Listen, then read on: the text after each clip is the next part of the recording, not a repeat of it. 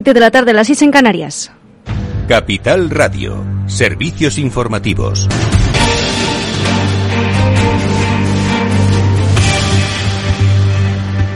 Buenas tardes. La Comisión Europea aprueba el mecanismo ibérico para limitar el precio del gas inicialmente a 40 euros por megavatio hora a fin de abaratar la factura eléctrica. Javier Luengo, buenas tardes. Así es, Sofía, muy buenas tardes. Aunque dentro de seis meses este límite podría estar en los 48,8 euros según el, la hoja de ruta que ha aprobado el gobierno de Pedro Sánchez. Bruselas lo acaba de comunicar. La denominada excepción ibérica se aprueba. Va a tener un coste total de 8.400 millones de euros, 6.300 millones para nuestro país, 2.100 millones más en el caso de Portugal. Una subvención directa que se pagará a los productores de electricidad para financiar parte del coste de combustible que utilizan, una, una medida que se financiará a través de un recargo impuesto a los hogares acogidos a la tarifa regulada y también mediante el denominado ingreso de cogestión, es decir, los ingresos obtenidos por el operador como resultado del comercio de la electricidad con Francia. El presidente del gobierno, Pedro Sánchez, de hecho, esta mañana se ha remitido a este comunicado en el Congreso de los Diputados. Asegura que el tope al precio del gas va a suponer una rebaja de entre el 15 y el 20% del coste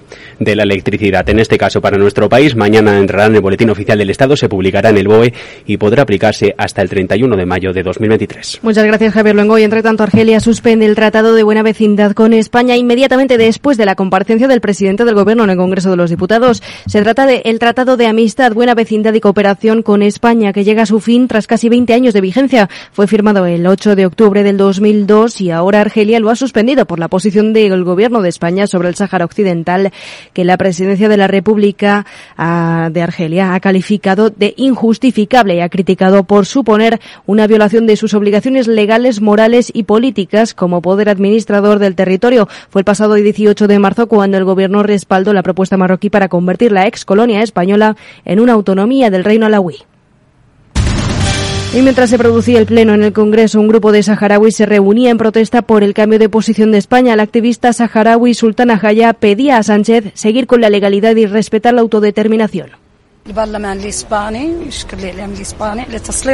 La única solución que podría aportar el Estado español es continuar con la legalidad, respetar la autodeterminación del pueblo saharaui. Y Pedro Sánchez ha defendido su giro político sobre el Sáhara Occidental en el Congreso de los Diputados con los socios de investidura y la oposición en contra, justificándolo en los 47 años de conflicto irresoluto inundados de resoluciones de la ONU que abogan por defender el derecho de autodeterminación del pueblo saharaui. 47 años de conflicto irresuelto en torno a la cuestión saharaui deberían ser suficientes, señorías, para entender que tenemos que mover nuestras posiciones. Nosotros no aceptamos, señorías, que se hable de Ceuta y Melilla como ciudades ocupadas porque son territorio español. Y el Partido Popular insta a Sánchez a responder si el cambio de posición está relacionado con el espionaje a miembros del gobierno, un espionaje que se produjo a través del software Pegasus y que según el propio gobierno respondía a intrusiones ajenas a la administración española, para lo cual el juez instructor de la Audiencia Nacional ha llamado a declarar al ministro de la Presidencia, Félix Bolaños, en calidad de testigo el próximo 5 de julio. Cuca Gamarra, secretaria general del Partido Popular, ha cargado duramente contra el gobierno, en concreto porque, pese al bandazo, dice, del gobierno en el Sahara, no está abierta la aduana comercial de Ceuta y de Melilla. ¿De qué ha servido ese cambio en la posición española? Si, por ejemplo, todavía no se ha creado la aduana comercial de Ceuta y la de Melilla sigue cerrada. ¿Nos lo puede explicar? ¿A qué se deben los retrasos? Un fracaso. Pero los socios de investidura y de gobierno rechazan también la posición del PSOE sobre el Sahara Occidental, aunque Pedro Sánchez sostiene que ya está dando resultados positivos en la relación con Marruecos. Con todo, ni los unos ni los otros comparten el aval de los socialistas a la propuesta marroquí para el Sáhara Occidental, quedando el PSOE solo en la Cámara Baja. No, no, tendría que llamar el giro de posición del Gobierno de España para contentar a Marruecos. Nuestra posición es defender como solución al conflicto el derecho de autodeterminación del pueblo saharaui. Como ven, la geopolítica tiene razones que la decencia no entiende. Pues es todo por ahora. Continúen informados en capitalradio.es. Les dejamos en Afterwork con Edu Castillo y seguiremos con más actualidad política en el balance de Federico Quevedo.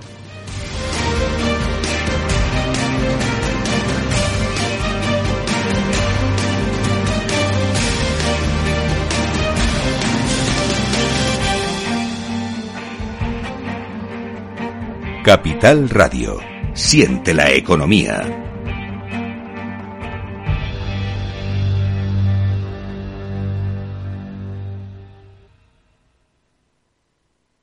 ¿Buscas dónde hacer el mantenimiento de tu cambio automático? En automatic.es. En Automatic te hacemos el mantenimiento de tu cambio automático con rapidez, calidad y profesionalidad. No te la juegues. Ven a automatic.es. Hacemos el mantenimiento de tu cambio automático en un express. automatic.es. ¿Te interesa la bolsa? Compra y vende acciones o ETFs con 0 euros de comisión hasta 100.000 euros al mes con XTB. Vente al broker mejor valorado por sus más de 450.000 clientes según Investment Trends y al mejor broker para operar según Rankia. xtb.es. Riesgo 6 de 6. Este número es indicativo del riesgo del producto siendo un indicativo del menor riesgo y 6 del mayor riesgo. ¿Imaginas un rincón de Galicia donde disfrutar del vino, la gastronomía, la naturaleza y la historia? Vente a descubrir la Ruta del Vino de Ribeiro, una vida por compartir, una historia auténtica que protagonizar. Ruta del Vino de Ribeiro, muy cerca, muy tuya, con la colaboración de Sacobeo 2122, Junta de Galicia.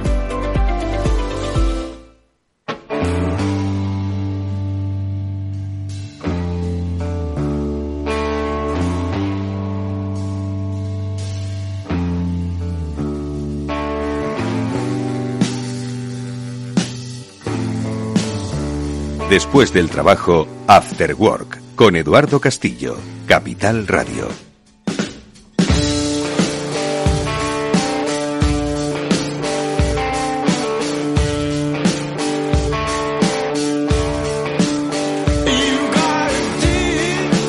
¿Qué tal? Buenas tardes amigos, bienvenidos al After Work, ya comienza en Capital Radio, está Néstor Betancor gestionando técnicamente el programa, se nota esta buena música que nos va a acompañar a lo largo de esta próxima hora en la que vamos a hablar de muchas cosas que eh, tienen la- como finalidad describirnos el mundo socioeconómico en el que vivimos y hacia, hacia dónde se dirigen las tendencias sociales, empresariales, económicas. En primer lugar vamos a hablar de, eh, de cuidados familiares, de cómo conciliamos, de cómo eh, en España pues eh, tratamos de conciliar la vida laboral y la vida familiar.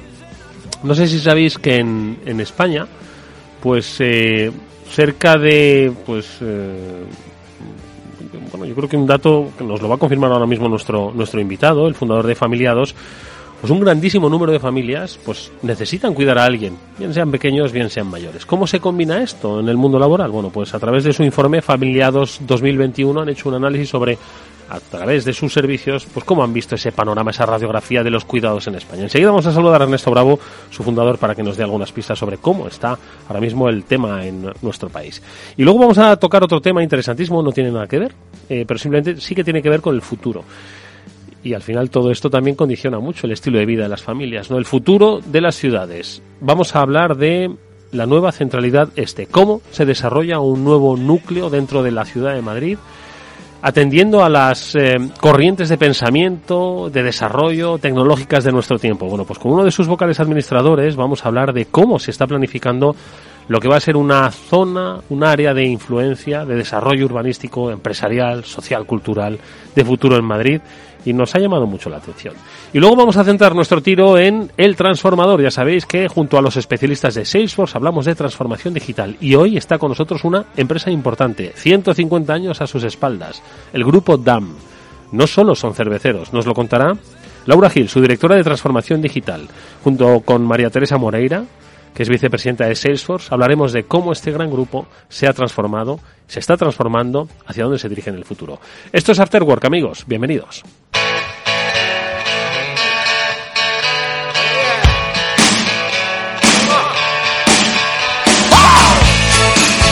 Bueno, uno de los últimos informes que realiza Familiados, una eh, compañía que ayuda a eh, cuidar a quien lo necesita, pequeños, medianos, grandes, bueno, pues eh, ha determinado que en 2021 había cerca de 8 millones de personas que necesitaban ser cuidadas cada día. Y un 55% de las familias necesitaban una ayuda externa para cuidar de sus familiares.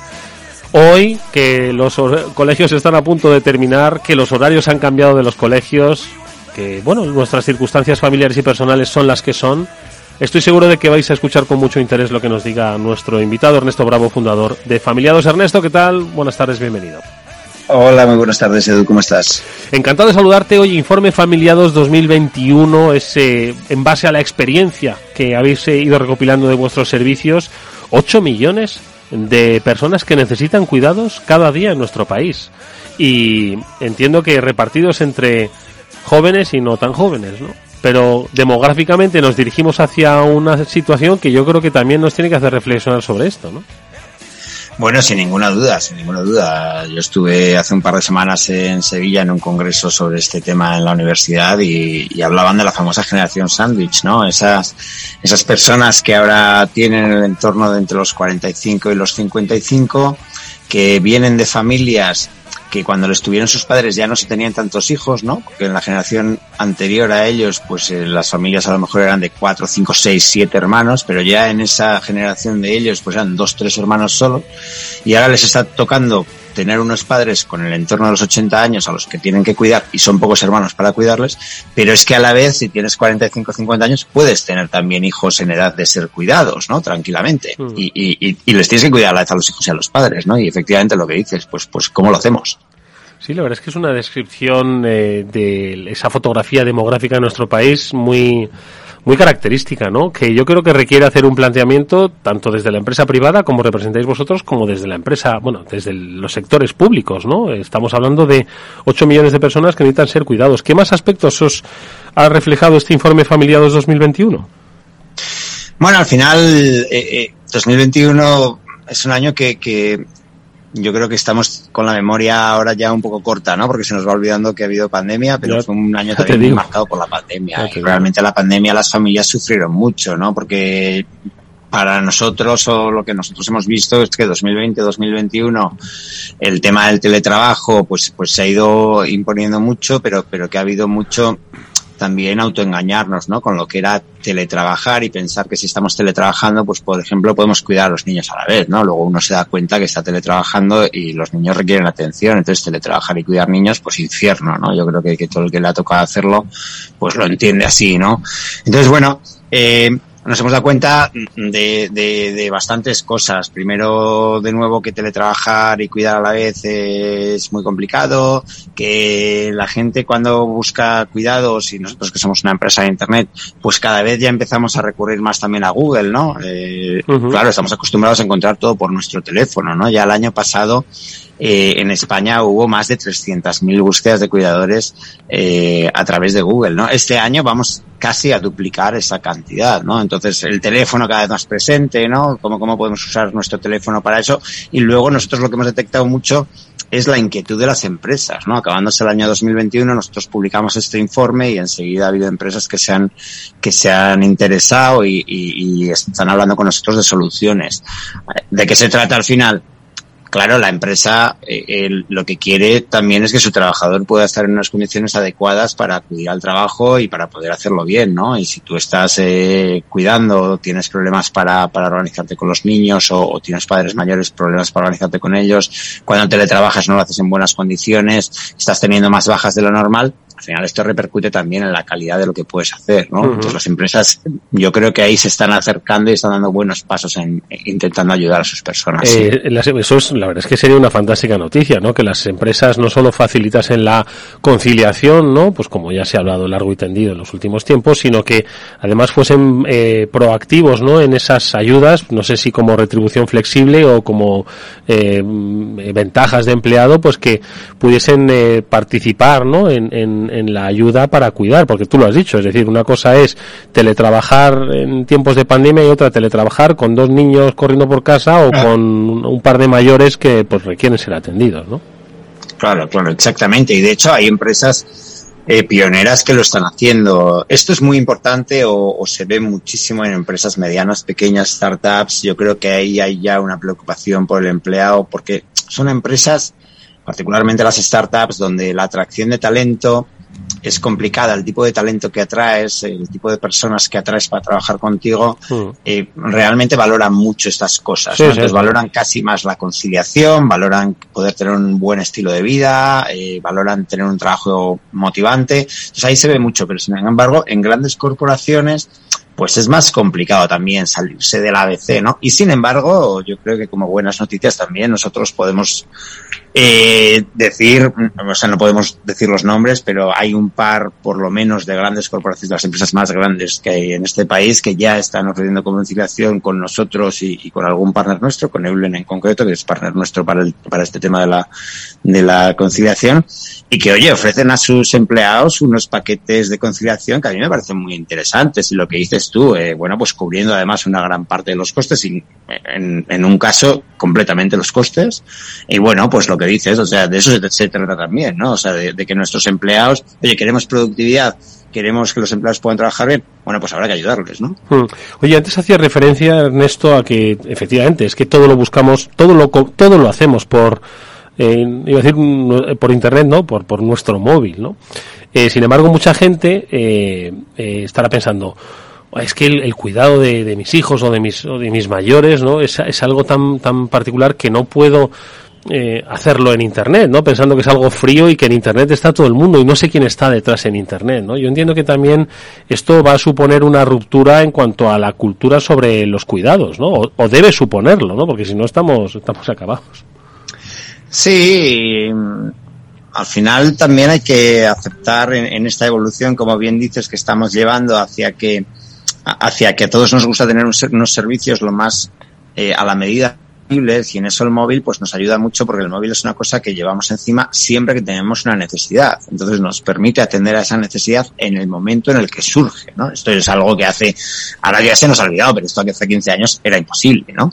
También es verdad que hace 15 años comprarte un billete de avión por internet pues era una cosa que te daba un cierto yuyu, ¿no? Decías, joder, a ver si, a ver qué pasa con los datos de mi tarjeta y tal. Eh, y ahora ya pues todo el mundo compra billetes de avión por internet, ¿no? Entonces, bueno, con los cuidados pasa lo mismo. Nosotros, por ejemplo, la plataforma que tenemos, al final lo que estamos muy centrados es en que las personas se encuentren. Entonces tú estás con tu móvil, estás buscando ahora en el centro de Madrid a lo mejor una persona para cuidar a tus hijos mañana y si entras en familiados te pones a buscar, pones tu calle y te sale toda la gente que hay alrededor que cuida, ¿no? Puedes ver sus fichas y puedes contactar con ellos.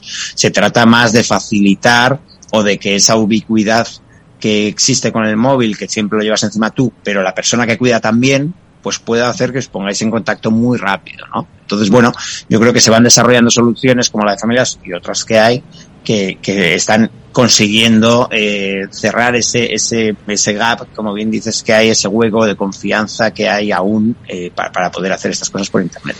Lo que está claro es que hay que hacer una reflexión. Eh, nos ha invitado a hacerla nuestro invitado, Ernesto Bravo, CEO y fundador de Familiado, sobre cuál va a ser el futuro, ¿no? Eh, precisamente de, en esa evolución de la fotografía familiar demográfica de nuestro país, que va a requerir, pues, que repensemos, eh, pues, cuáles van a ser las circunstancias en las que vamos a desarrollar nuestra vida personal y nuestra vida profesional.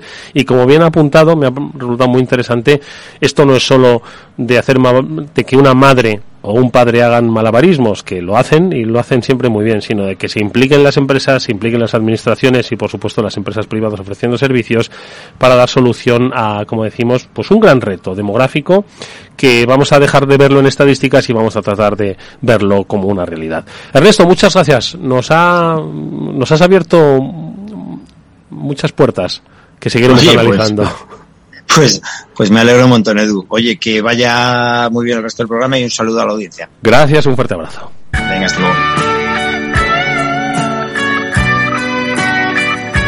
Pues es que de la misma forma que hay que ver cómo evoluciona eh, los tipos de familia, eh, los propios componentes de esas familias, eh, esos obviamente son los que marcan cómo se desarrollan las sociedades, cómo se desarrollan las ciudades en las que viven esas sociedades. Bueno, pues de estos desarrollos es de lo que vamos a hablar con nuestro siguiente invitado, con Javier Munarriz, que él es eh, vocal administrador de la Comisión Gestora de la Nueva Centralidad del Este. Es un proyecto interesantísimo que quiere poner en valor eh, pues el este de nuestra ciudad, bueno, nuestra y vuestra, para los que no nos estáis escuchando desde Madrid, que también es vuestra, eh, sobre todo pensando en, tenemos la oportunidad de crear, porque Madrid al final ya es una ciudad vieja y, poco, poco se puede hacer, pero más allá de donde acaba Madrid se pueden hacer muchas cosas. Se puede hacer una ciudad nueva atendiendo a las eh, necesidades y circunstancias de nuestro tiempo. ¿Cuáles son? Pues se lo preguntamos a Javier Munarriz. Javier, ¿qué tal? Buenas tardes, ¿cómo estás? Hola, ¿qué tal? Buenas tardes. Oye, Javier, qué grandísima oportunidad ¿no? Esto es como, eh, estoy pensando en aquellos eh, arquitectos que les dijeron que tenían que diseñar Brasilia, una nueva ciudad, ¿no? Allí en Brasil, no solo de edificios maravillosos, sino de edificios funcionales, crear una ciudad nueva. Pues esto es lo mismo, ¿no? Diseñar una ciudad nueva atendiendo a las nuevas realidades, ¿no? No sé si has tenido la oportunidad de escuchar a nuestro anterior invitado, pero las realidades van cambiando, no solo familiares, sociales, sino también tecnológicas, profesionales, y es ahí donde Nueva Centralidad del Este quiere, supongo que, diseñar su nueva ciudad, ¿no? No he tenido oportunidad de ver al, interlocutor anterior, pero efectivamente sí. Eh, sí, eh, es, apasionante el, desarrollo de, la ciudad. En el caso que nos ocupa, estamos hablando de, la nueva centralidad del Este. Es un sector menos conocido que, otros.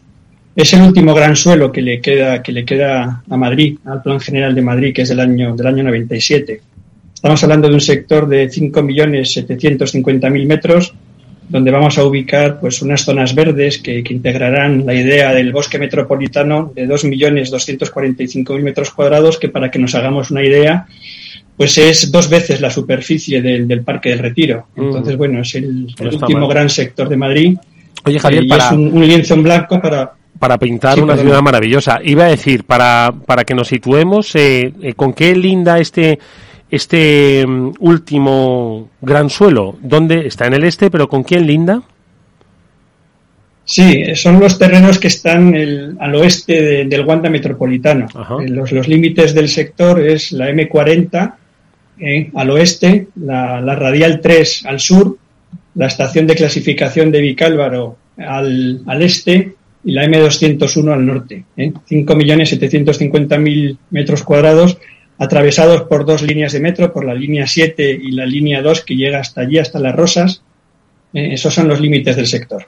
Oye, pues es un, es, madre mía, tú lo has dicho, es un lienzo en blanco maravilloso que en qué estado se encuentra ahora mismo, porque entiendo que lo primero que hay que hacer es pensar en cómo hacer una nueva ciudad eh, adaptada a los tiempos eh, pues que vivimos, donde el volumen de el número de familias pues es así, la evolución también de los negocios, la evolución tecnológica. ¿Cuáles son un poquito los objetivos que se han fijado para el desarrollo de la nueva centralidad del Este, Javier?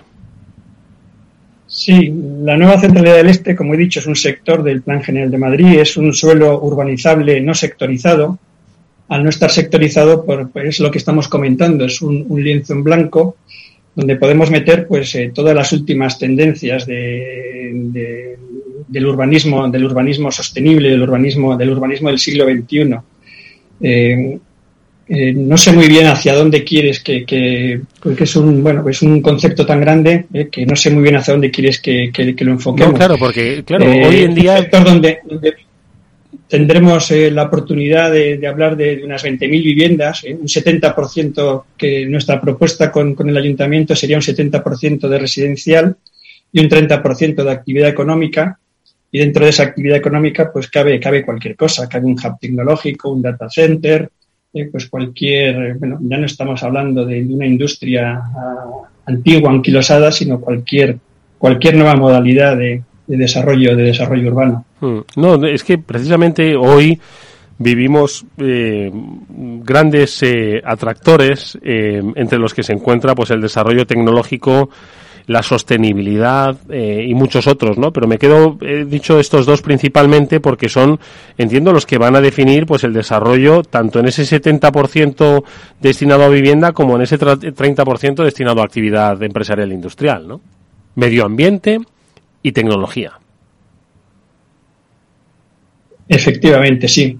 Sí, el, sector se va, es un sector tan grande, se desarrollará por, por, etapas, entonces estamos buscando que todas las etapas estén equilibradas en, sí mismo, dividir el, sector en tres, en tres barrios, un barrio norte, un barrio centro y un barrio sur, eh, que, a su vez se puede dividir en otros, en otros dos, eh, se puede dividir por dos, con lo cual estaríamos hablando de seis zonas, y esas seis zonas, pues, eh, para que nos hagamos una idea, podemos implementar la, ciudad de los 15 minutos, que es que, el, ciudadano tenga, tenga todos los servicios en un, en un radio de 15 minutos andando.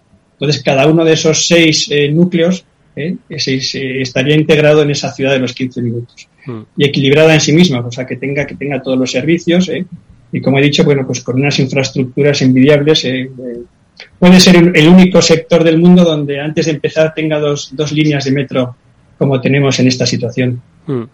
¿Y cuál es un poco el, el, em, digamos, el calendario, el cronograma del desarrollo del proyecto o por lo menos cómo se está contemplando su, su desarrollo? Pues eso es un grave problema del urbanismo, ¿eh? del urbanismo a nivel, a nivel Madrid y a nivel un poquito Comunidad de Madrid y España. los plazos son, son muy largos. Eh, yo llevo, llevo ya 25 años eh, haciendo propuestas al ayuntamiento y, bueno, pues no hemos, hemos sido capaces de avanzar bastante poco.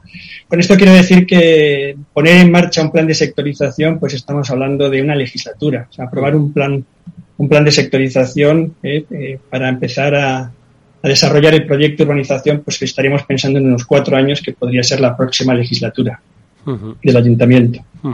Y con respecto a ese 30% eh, eh, de actividad económica, sí que habéis dejado definido, por lo menos en lo que son esos proyectos iniciales sobre papel, pues la idea de que Madrid pues, pudiese tener por fin un hub tecnológico, que mira que tiene empresas tecnológicas, pero un hub eh, como tal no tiene, no tiene ahora mismo ubicado, ¿no? Más allá de, de las eh, fronteras municipales de Madrid, sí, nos consta, ¿no? En el norte de Madrid hay ciudades que sí que representan ese, ese hub tecnológico, pero Madrid no tiene, ¿no? Ese sería también otro de los objetivos, Javier. Sí, sí, sí. A lo largo de este proceso, pues hemos tenido, bueno, eh, interés de, de muchos actores. ¿eh? Se pueden hacer muchas cosas y como, como, como, como os he comentado, pues al, ser un lienzo en blanco, pues tenemos cabida para, para cualquier cosa. Entonces sí, el tema tecnológico es una de nuestras prioridades, eh, que se puede materializar en un hub tecnológico, sí, hay, hay sitio para, para ello, eh, un data center. Eh, bueno, las, las, posibilidades son infinitas. A lo largo de este proceso, pues hemos tenido también este sector tardó en desarrollarse porque teníamos la Villa Olímpica dentro del sector. Entonces, el componente deportivo, una ciudad, una ciudad del deporte, también es algo que se ha barajado en, en alguno de los momentos del proceso del sector. Bueno, pues esta es la ciudad de los 15 minutos. Eh, en realidad, bueno, una legislatura, hay quien se le, se le pasa rápido y hay quien se le pasa como una eternidad, pero estoy seguro de que vamos a poder disfrutar dentro de no mucho de una nueva zona de Madrid con eh, yo creo que todo el diseño ¿no? que ahora mismo requiere una sociedad moderna, tecnológica conectada, preocupada, sostenible y que en la nueva centralidad del este puede representar, como decimos, todo ese, todo ese objetivo de, y poner a Madrid como ejemplo para los desarrollos urbanos. Es el último gran suelo que queda en Madrid, pero total no rodea suelo a Madrid. Esto yo creo que también tendrían que revisarlo algunos, algunos legisladores. De momento nosotros nos hemos aproximado hasta esta última gran zona y estaremos muy pendientes de cómo se desarrolla. Hoy nos lo ha acercado Javier Munárez, que es vocal administrador de la Comisión Gestora de la nueva centralidad, centralidad del Este. Gracias Javier, mucha suerte para el futuro. Ánimo con todo lo que queda por delante. Hasta muy pronto. Muchas gracias a vosotros. Adiós, un abrazo. Adiós. Un consejo, si te sientes atraído por invertir pero no sabes por dónde empezar, que sepas que XTB, el, brother, el broker líder en el mercado europeo con más de 450.000 clientes, pone a tu disposición la mejor oferta del mercado. Cero comisiones en la compra y venta de acciones y ETFs de todo el mundo hasta 100.000 euros mensuales. El proceso es muy sencillo, entras en xtb.es y en 5 minutos abres una cuenta completamente online. Vas a disponer de la mejor formación del sector a tu disposición, análisis del mercado y atención al cliente en castellano y disponible las 24 horas al día. Con XTB estás invirtiendo en calidad, oferta, confianza y seguridad. Es esto es en xtb.es. Riesgo 6 de 6. Este número es indicativo del riesgo del producto, siendo uno indicativo del menor riesgo y 6 del mayor riesgo. After Work, con Eduardo Castillo. Finanbest, ganadores del premio del diario Expansión a la cartera de fondos de inversión más rentable en 2021 en categoría conservadora. Finanbest, 5 estrellas Morningstar para nuestro plan de renta fija mixta. Finanbest, gestor automatizado líder en rentabilidad por tercer año consecutivo. Finanbest, tú ganas. ¿Qué es ir más allá? Con Arval podrás llegar donde te propongas de la forma más sostenible y desplazarte como y cuando necesites con una oferta de renting sostenible, segura y conectada. Y preocuparte solo de conducir porque nosotros nos ocupamos del resto. Arval, la transición energética arranca aquí. Más información en arval.es. ¿Necesitas saber el valor de tu empresa o una evaluación de su sostenibilidad? ¿Necesitas un informe reconocido, solvente y de calidad para negociar con eficacia una compra o venta? ¿Lo necesitas para acreditar su valor o sostenibilidad ante terceros? ST Sociedad de Tasación, entidad homologada por el Banco de España, es tu mejor opción. Visítanos en stvaloratuempresa.es o llámanos al 91 436 0205. Capital Radio. A continuación, El Transformador, de la mano de Salesforce.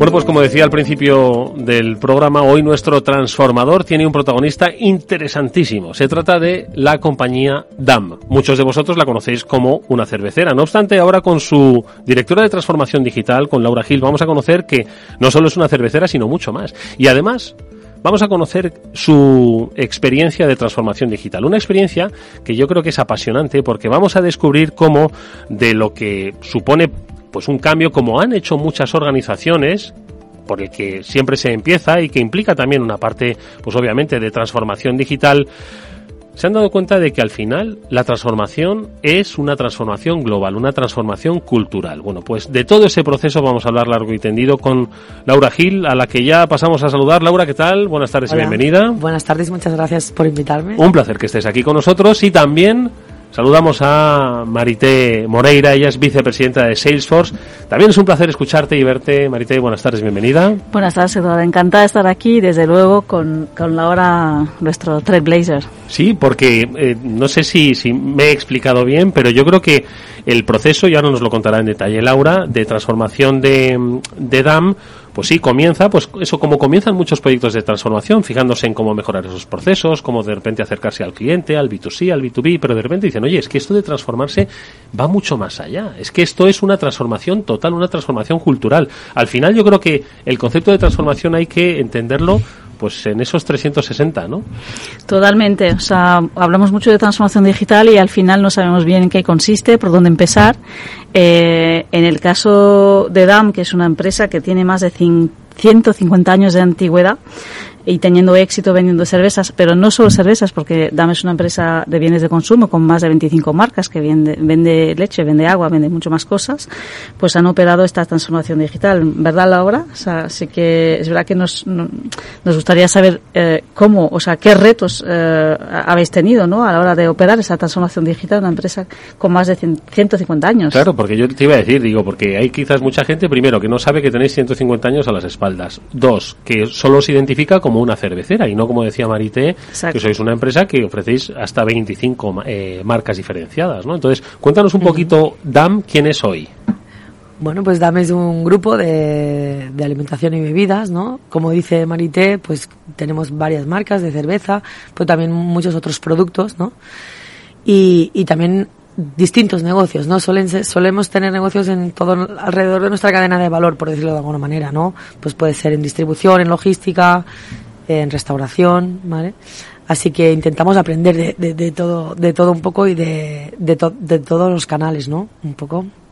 Y vuestro proceso de transformación digital, ¿hay un punto de partida? ¿Podemos eh, situarlo en algún momento de esos 150 años? Pues sí, sí. Además es que ahora justo hace seis años, porque empezamos en julio del 2016, ¿vale? Pero esto no significa que no se hicieran proyectos Está muy digitales. bien empezar los proyectos de transformación en julio, porque si uno los, los empieza en enero como que cuestan más, Cuesta ¿verdad? un poquito más, exacto. No, pero es, es verdad que empezamos, hay un punto muy muy marcado de, de, del, del, del, arranque, ¿no? De, del inicio de este proyecto, a, así entendido como un proyecto tan transversal y tan transformador, pero DAM ya lleva ya muchos años haciendo proyectos de, de digitales o, o, con tecnología, evidentemente, ¿no? Mm. Y mmm, lo que sí que en un momento dado, si hay una toma de decisión por parte de nuestro presidente que es, que es la siguiente, ¿no? De repente había que hacer muchas cosas a la vez y, ve, y se ve la necesidad de crear un área para hacer solo eso.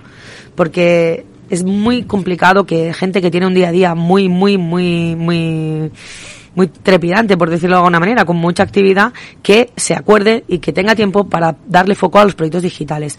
De manera que sí que ven la necesidad de decir, oye, vamos a hacer un roadmap, vamos a organizarlo, vamos a crear un área que solo piense en esto, ¿no? Y será la manera de agilizarlo, porque si no, es muy, muy lento. Sale, pero muy, muy lento. Y en ese, en ese, en ese planteamiento, decir, oye, hay que reordenar eh, esto, sin dejar de hacer lo que hacemos, pero hay que reordenarlo. Eh, ¿Dónde ponéis el foco? Creo que ponéis el foco en dos, en dos, eh, digamos, como proyectos importantes, ¿no? Primero de ellos, el consumidor, ¿no? Eh, sí, al inicio había una necesidad, ¿no? De poner en de, de actualizar, ¿no? Por decirlo de alguna manera, todos los activos todos los activos digitales que tenían que tenían que, ponían en contacto el consumidor con DAM de alguna manera. Y, y lo tiramos, te, diría que lo tiramos todo a la basura. Rehicimos, no sé, mm, más de 25 webs con sus CRMs y, y rehicimos todos los activos digitales. Y la otra, la otra prioridad, ¿no? Aparte del consumidor, fue la, la parte más interna, ¿no? Las personas de la compañía. O sea, también rehicimos los activos digitales en todo el ciclo de vida de, nuestros colaboradores y colaboradoras y, replanteamos mm, unos nuevos valores de la compañía, re- rehicimos absolutamente todo, ¿no? Un poco desde, desde la base, ¿no? No aprovechando lo que teníamos hecho y el camino construido, sino que casi casi que empezamos replanteando desde la base. Maride, ¿qué te parece? Dos, eh, eh, dos líneas muy bien diferenciadas, ¿no? Una, la relación con el cliente y luego mirar hacia adentro. Mirar hacia afuera por un lado y luego mirar hacia adentro, ¿no? Y además, pues con un punto de partida de una compañía que ya tenía procesos digitales, que ya era tecnológica y se trata de como darle una- un reseteo digital, ¿no? Sí, la cuestión es de mm, dotar ¿no? lo, lo- sus clientes dan de, de herramientas y de poder asesorarlos. O sea, es partir de, de, de- de un canal como puede ser el canal Oreca, por dar un ejemplo, que, que no tenía ninguna herramienta. Si no era DAM, le daban, como comentaba Laura, ¿no? Hace poco, eh, unas mesas, eh, unos vasos y cerveza, ¿no? Y pasar a ser más que, más que un vendedor de cerveza, ser un proveedor, dotándoles de tecnología, pero acompañándoles también y, y darles valor y poniendo el, en- poniéndoles en el centro, ¿verdad, Laura? Sí, exacto. Una, una vez superadas estas fases de, de consumidor ¿no? y la parte más interna, está claro que nosotros somos una empresa B2B y aquí también este es nuestro core y empezamos a, a- a reinterpretar un poco la relación que tenemos con nuestros clientes. ¿no? En este caso, el ejemplo que pone Marite que es perfecto, que es el canal Hostelería, era un, un, un canal que, que tenía que usaba pocas herramientas digitales o poca tecnología. ¿Por qué? Porque como siempre cuando te van bien las cosas no ves una necesidad en cambiar absolutamente nada, ¿no? Entonces, eh, es verdad que en el COVID aceleramos todo este proceso, pero sí nos pusimos un poco como objetivo ser como un partner también que ayuda a, a- a nuestros clientes a implementar tecnología, ya sea a través de, de dotarles de herramientas en su relación propiamente con DAM, pero también en- para su relación con sus consumidores. Como puedes, podemos estar hablando de, de QRs, de, de, mil, de mil, de mil historias que, que ahora sí lo necesitan, ¿no? Que se han dado cuenta y, y las necesidades han cambiado muchísimo de que necesitaban, pues, eh, tener un canal para delivery, tener de repente más presencia en medios digitales, eh, comunicarse con el consumidor de otra manera, pues tener datos de los consumidores, en algún momento que no llegó a pasar, pero se llegaron a plantear herramientas de trazabilidad. Entonces, eh, aquí nos, nos hemos obsesionado un poco con, en convertirnos ¿no? como, como alguien que acompaña a nuestros clientes para, para conseguir todo esto también. Ujú, Ese un claro B2B2C, ¿no? Eh, pero en ese planteamiento inicial sí que me gustaría un poco conocer el detalle, ¿no? Cuando decidís hacer esa transformación eh, digital centrada en ese cliente, en ese, inicialmente el consumidor, no solo de lo que es la cerveza, sino de ve- 25 marcas, ¿no? ¿Qué procesos acometéis para llegar a ellos más allá de las campañas, ¿no? A las que sí que llegabais antes, ¿no? Exacto, sí. Además, aquí nuestro, nuestros compañeros de marketing que han hecho una labor también muy, muy pionera, ¿no? Porque empezaron a hacer campañas de marketing. Primero eh, se lanzaban en medios digitales, ¿no? Hace muchísimos años, más de 10 años. Y, y ya también son todo un referente, ¿no? En, en, en el posicionamiento en canales digitales de las campañas. Pero dicho esto, es verdad que no había una relación directa con el consumidor. No, no sabíamos quiénes eran, no, no teníamos una, una relación directa con ellos, ¿vale? Y aquí, evidentemente, cuando pensamos en una relación directa con el consumidor en una empresa de gran consumo, pues lo primero que te viene a la mente es montar un e-commerce, ¿no? Y, y, creo que no es, no es solo eso, ¿no? O sea, evidentemente tenemos un e-commerce, tenemos esa relación, pero aquí hemos querido ir dando servicios a nuestros consumidores. Por ejemplo, eh, si vienen a, a, nuestros eventos, a nuestros eventos, pues, pues tienen una plataforma donde se pueden registrar y tener un, de un wifi de altísima calidad. Tenemos una herramienta para ticketing, para eventos, para conciertos, para, para mil, para mil historias.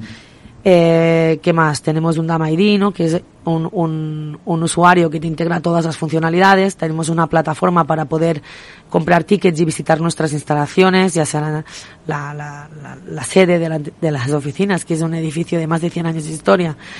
Y, o nuestras fábricas, por ejemplo. O sea, tenemos varios servicios que vamos integrando alrededor de la web y el CRM, ¿no? Para todas nuestras marcas. Mm. Y ahí es la primera relación que construimos con el consumidor, ¿vale? A partir de aquí, y, y, insisto, después de haber trabajado esta relación digital con nuestros clientes, somos capaces de ir a una estrategia de, de como decías tú, ¿no? De, de B2B2C, que es decir, cómo llego al consumidor final, cómo te, le doy un servicio, cómo le, le doy una experiencia di, distinta, pero teniendo en cuenta a nuestro cliente, claro. ¿vale? Que está, el, para nosotros es la clave, el porque restaurante, el bar, exacto, que, que para nosotros al final nuestro cliente es realmente a quien tenemos que, que, fidelizar y a quien tenemos que dar estos servicios.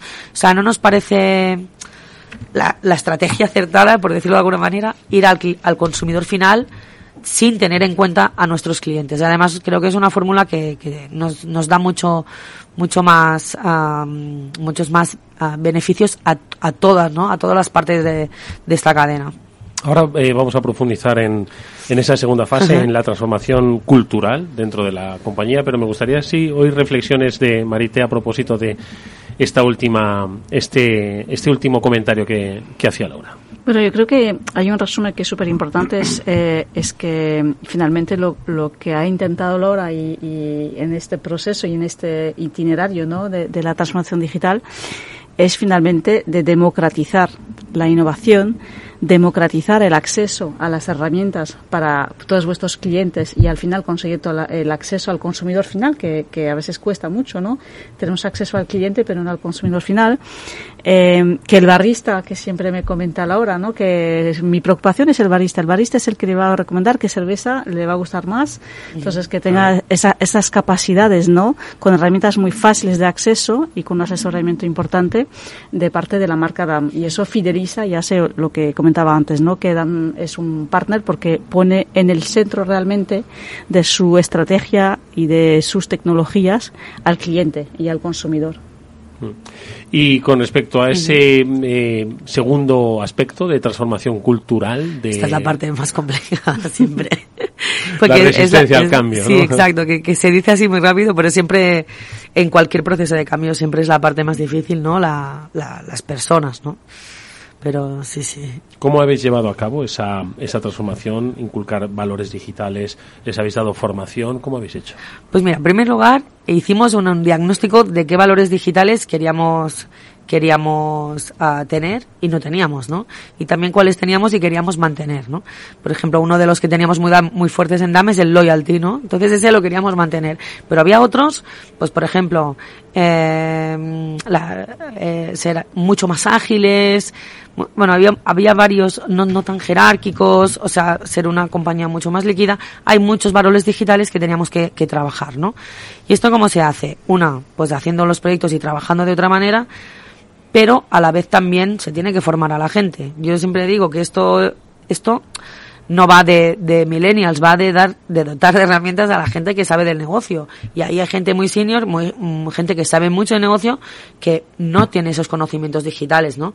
Entonces, sí, sí también hemos intentado que sea un, un, proceso muy, muy inclusivo. Evidentemente se, se, se están dando formaciones a todos los niveles, pero también estamos dotando a la, a, de herramientas a la gente para que se puedan autoformar. Es decir, yo ya creo que nunca pasaría más en la vida que nos vamos a formar en algo y nos va a valer para toda nuestra carrera profesional. Creo que vamos a estar formándonos de manera continua, ¿vale?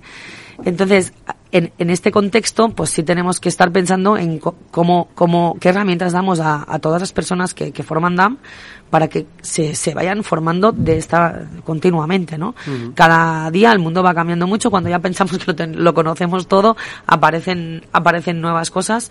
El ritmo es eh, vertiginoso, la verdad, la velocidad que van saliendo cosas nuevas y, y, tenemos que tener este compromiso con, con, nuestras personas y sobre todo ir a buscar eso, ¿no? Gente que sabe del negocio, pero que también sabe de tecnología. Ya saber de tecnología no es cosa de cuatro en la compañía y como decía Marité, no, no solo es la tecnología, también es la innovación, ¿no?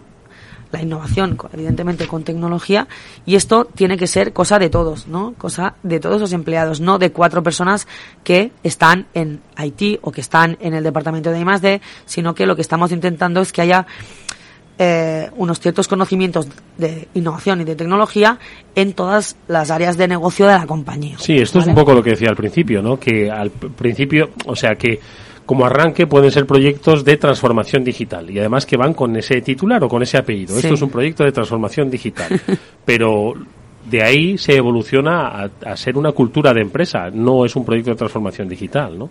Exacto, sí, sí, sí, sí. Lo que hay que cambiar es, sobre todo, en la manera en cómo se trabaja, cómo se lanzan las cosas al mercado, cómo se hacen pruebas de concepto, cómo se trabajan, pues, por procesos, pero al extremo, no, no en el papel. Y todo eso no se cambia del día a la noche. Entonces, ahí la tecnología es un facilitador de verdad altísimo, pero no solo es la tecnología. Eh, cambiar todo eso es un trabajo de, de, de, de, ir picando, no sé, de ir picando piedra durante, durante tiempo, ¿eh? Y, y sí que ahora durante, después de seis años ya se, se empiezan a ver cambios, cambios muy, muy, muy fuertes en DAM. Bueno, yo, yo creo que lo que lo que es muy importante que comenta Laura es esos valores digitales, ¿no? Que no solo son la innovación, que la innovación se ha vuelto al final como un valor dentro de la empresa DAM, el compromiso que tiene la empresa DAM de cara a sus empleados eh, para ser innovación, pero también que traslade a vuestro, que trasladáis a vuestros clientes y al consumidor final usar la tecnología como un, un, acelerador y un facilitador, pero es un, es, es un viaje continuo, o sea, no, no, no para ahí, ¿verdad? Yo, yo tengo una, un, una curiosidad, ¿no? Porque um, hablamos mucho de tecnología, quien, cuando hablamos de tecnología hablamos de de, de, perfiles técnicos o creemos que es algo de que, que, que, saben la gente que sabe de IT, ¿no? Y, y, creo que tú, Laura, no tienes un perfil técnico, no vienes de ahí. no, no.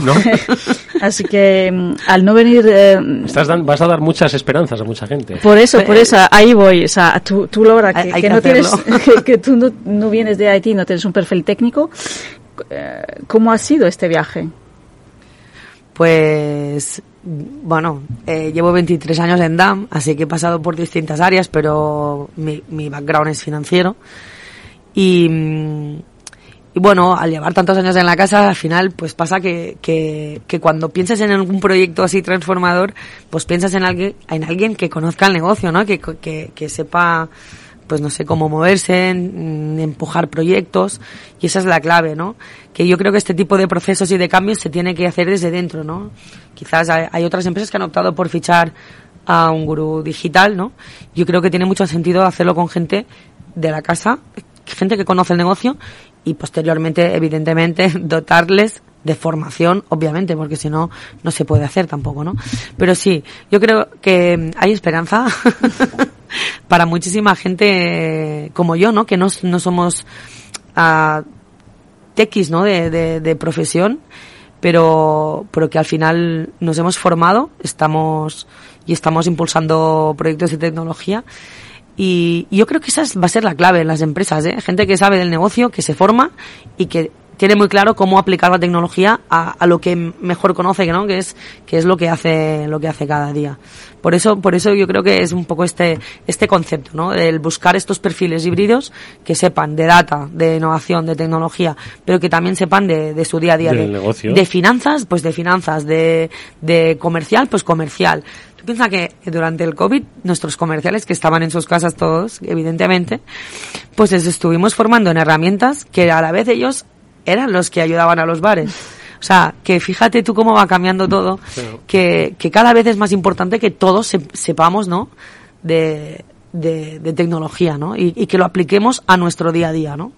Oye, pues yo creo que un ejemplo para personas, pero también un ejemplo para empresas, especialmente cuando hablamos de Big Data y de innovación abierta como mm, aspectos importantes en los que estáis ahora mismo centrados en DAM, ¿no? Pues sí, claro, una vez, una vez hemos como ya terminado, que estamos en la fase finalísima de este roadmap que hicimos hace seis años de, de más de 250 proyectos, ¿vale? Pues sí, claro, ahora ya hemos como en el mundo startup dicen pivotar, ¿no? Pues nosotros también hemos pivotado y, y ahora estamos pensando en qué se tiene que quedar de un, de un área de transformación digital a futuro. Y ya no es la, el literal proyectos digitales, que ya son las propias áreas quienes, quienes, quienes los lideran, ¿no? Y, pensamos que en el futuro si, pensa, si queremos que ten, tener una estrategia de innovación abierta, eh, estamos tejiendo esta red de innovación, ¿vale? Tanto empezando con, con nuestros uh, empleados que y con su plan de emprendeduría interno, pero también con universidades, con expertos, con comunidades científicas, con evidentemente eventos. Eh, ¿Cómo es lo del emprendimiento interno? ¿Qué, ah, ¿qué proponéis muy, para muy, empleados? Es ¿Qué muy, muy chulo. Pues te cuento, eh, hacemos un. Uh, consensuamos unos retos de la compañía donde queremos que los empleados se centren en innovar, los lanzamos y tenemos una herramienta, hacemos como un evento en todas las sedes, de manera que ellos a, acuden con sus ideas, ahí las desarrollan un poco y acaban presentando un vídeo, un plan, un plan de negocio y todo. Hacen un pitch, ¿no? Sí, hacen un mini pitch porque es muy incipiente todavía y, sobre, y con eso nosotros ya seleccionamos las ideas que más nos gustan y de ahí pasan al Innovation Weekend, que son tres días de actividad tremenda donde hacen un testing con consumidor final o con usuario y de ahí acaban siendo unos finalistas. Eh, los que aquí sí ya se hacen prototipos, aparte de un testing mucho más profundo con consumidor y nada, y esto estoy explicando muy rápido, pero es un proceso, o sea, el funnel va, va quedando menos y al final el ganador se va, se va, el equipo ganador se va a Silicon Valley. No me digas. Sí, sí, sí, 15 días. Y, y además, bueno, creo que se tiene que remunerar, ¿no? Bien esto, todo esto, lo, el esfuerzo que hacen los empleados, porque todo esto lo hacen fuera de su, de su, de su día a día y es el segundo año que lo hacemos y la verdad es que los resultados son espectaculares. Recomiendo a todo el mundo que ponga a todos sus empleados a innovar porque realmente a veces se queda mucha innovación en en jefes que no en el día a día, en día, a día en tu los procesos todo tal sí y, y la verdad es que quién quién mejor que nuestros empleados que Ya saben bien lo que hacen para innovar y la verdad es que los resultados son espectaculares no lo siguiente. Qué interesantísimo Marita. Sí sí. No no es increíble. De hecho no solo Dama ha, ha dotado su, sus clientes no de tecnología eh, pero también y sobre todo los empleados verdad o sea con muchos proyectos, eh, los contact centers para que puedan tener acceso a la información y tratar correctamente al cliente final. Eh, la app, coméntanos un poco de la app Bar Manager que, que durante el COVID salió y, y, y, con QR códigos y cosas estupendas, la verdad que pues se sí. pueden hacer. es que hay miles, miles de ejemplos que Marité está haciendo un esfuerzo por seleccionar lo, lo más... Sí, sí. Algunos. Algunos. Pues la, la, aplicación que tenemos con, para nuestro canal de hostelería sí que la habíamos lanzado justo antes del COVID, así que el COVID fue un momento donde, donde canalizamos toda la ayuda del COVID para la hostelería a través de la aplicación, de manera que creo que el éxito ha sido también el, el que estábamos muy centrados en poder hacer estas cosas, ¿no? Así que hoy tenemos más de 40.000 usuarios, ¿vale? y empezó siendo pues un, un, un, una plataforma donde digitalizábamos sobre todo la relación de, de DAM con, con, el, con el barista pero acaban debutando también y ahora tienen a través de la aplicación pueden gestionar pues un montón de servicios de tecnología tienen un marketplace con servicios tecnológicos además estamos empezando también a implementar nuestro e-commerce para que le puedan comprar al distribuidor que no somos nosotros o sea estamos también ayudando a digitalizar el distribuidor. O sea, un poco. Uh -huh. eh, al final es facilitarle la vida a, a, a los bares, por decirlo uh -huh. de alguna manera, con varios servicios, con, con, con una relación mucho más personalizada, con información, con datos, con los códigos QR que también lo gestionan desde, desde ahí. Que al final lo de los QR no, no es solo un QR, es una plataforma donde pueden aplicar precios dinámicos, pueden hacer muchísimas cosas, recomendar productos, hacer un menú diario, take away, o sea, son, son cosas bastante evolucionadas. Y eh, ¿tienes en mente más proyectos? Bueno, entiendo que sí, ¿no? ¿Nos adelantas alguno o qué? Pues, pues, pues, pues, ahora estamos muy centrados en, en crear sobre todo una estrategia de, o sea, perdona, vuelvo a empezar. Cuando cuando has puesto orden y, y, sobre todo hacer proyectos significa muchas veces revisar todos los, los, modelos de datos, ¿no? Significa que digitalizar a los bares significa que tenemos más datos. O sea, al final vas acumulando datos, datos y llega el momento de empezar a hacer proyectos de otra dimensión, un poco más disruptivos, con inteligencia artificial y al final muchas más tecnologías. Pero, pero sí que, sí que estamos muy centrados en la estrategia de, del data ahora mismo. En dato, ¿no? Sí, dato y dato y dato. Ahora es el tema, ¿eh? es que, sobre todo, el dato como y qué hacemos con el dato, porque es un poco la cuestión del millón, ¿no? Tenemos, conseguimos cada vez más datos, el big data y al final es poco data porque no sabemos cómo explotarlo y, y teniendo estas tecnologías, creo sí. que DAM cada vez más sabe qué hacer con ese dato, uh -huh. de analizarlo, de poner inteligencia artificial, como acaba de comentar. Uh -huh. Entonces, la, la cuestión es de ver un poco, estamos ilusionados de ver qué proyectos más vamos a tener, qué retos, o sea, qué, cuáles son los proyectos más ambiciosos que ahora. Pues yo te digo que estamos centrados en esto, es en el tema del data. Al final eh, estamos como disparando a mí a mil cosas. Sobre todo nuestro objetivo es aportar valor al negocio. O sea, ahora en esta primera fase, ¿eh? sobre todo estamos pensando en, en, esto, en crear servicios, nuevos servicios a los clientes, o sea, todo, todo, toda esa estrategia, ¿no? Que es una continuación de lo que ya hemos hablado, pero un poco, yendo un poco más lejos, ¿no? Y por otro lado, pues el, el, el continuar tejiendo esta, esta estrategia de innovación abierta, que sí que pienso que a largo plazo es lo que, lo que puede, lo que va a marcar un poco la diferencia y lo que se va a quedar en DAM, ¿no? 23 años llevabas, ¿no? Has dicho. sí. Bueno, en dos años vas a llevar un cuarto de siglo, de los 150 que tiene, nada menos. Con razón conoces y bien la compañía. Soy como ya parte del mobiliario, créeme. Mobiliario que ayudas a cambiar y a rediseñar para adaptarse a los nuevos tiempos. Nos ha encantado escucharte porque yo creo que es inspirador para muchas otras compañías, independientemente del sector, que entiendan qué es lo que tienen que hacer dentro, cómo deben relacionarse hacia afuera, hacia dónde van a llegar sus clientes, consumidores, cómo forman esa triangulación perfecta. Es Laura Gil, directora de Transformación Digital de DAM. Te agradecemos mucho que hayas estado con nosotros en este transformador. Mucha suerte para el futuro. Muchísimas gracias. Y hasta muy pronto. Gracias. Y por supuesto, Marité Moreira, vicepresidenta de Salesforce. Gracias, Marité, por tus reflexiones. A ti. Muchas gracias, Eduardo. Nosotros, amigos, despedimos este transformador y despedimos este programa que volverá mañana, como siempre, a las 19 horas en la sintonía de Capital Radio. Néstor Betancor gestionó técnicamente el programa. Os habló Eduardo Castillo. Adiós.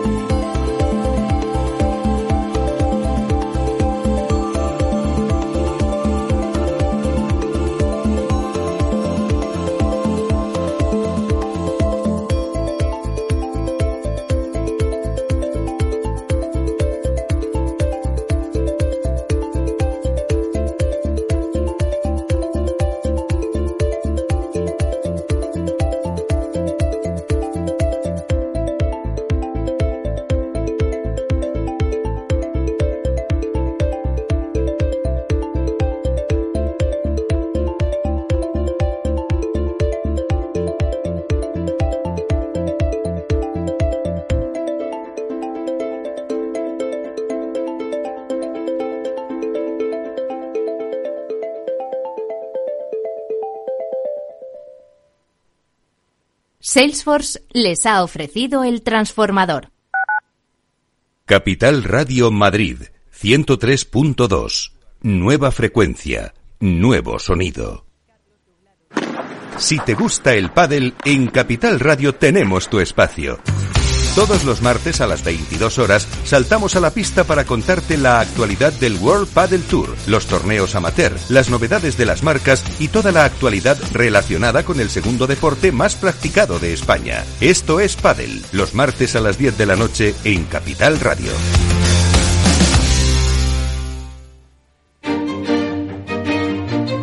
Valor Salud. Tiempo de salud su actualidad, sus personas, sus empresas. Todos los viernes a las 10 de la mañana en Capital Radio, con Francisco García Cabello. Madrid, 103.2 FM, Capital Radio.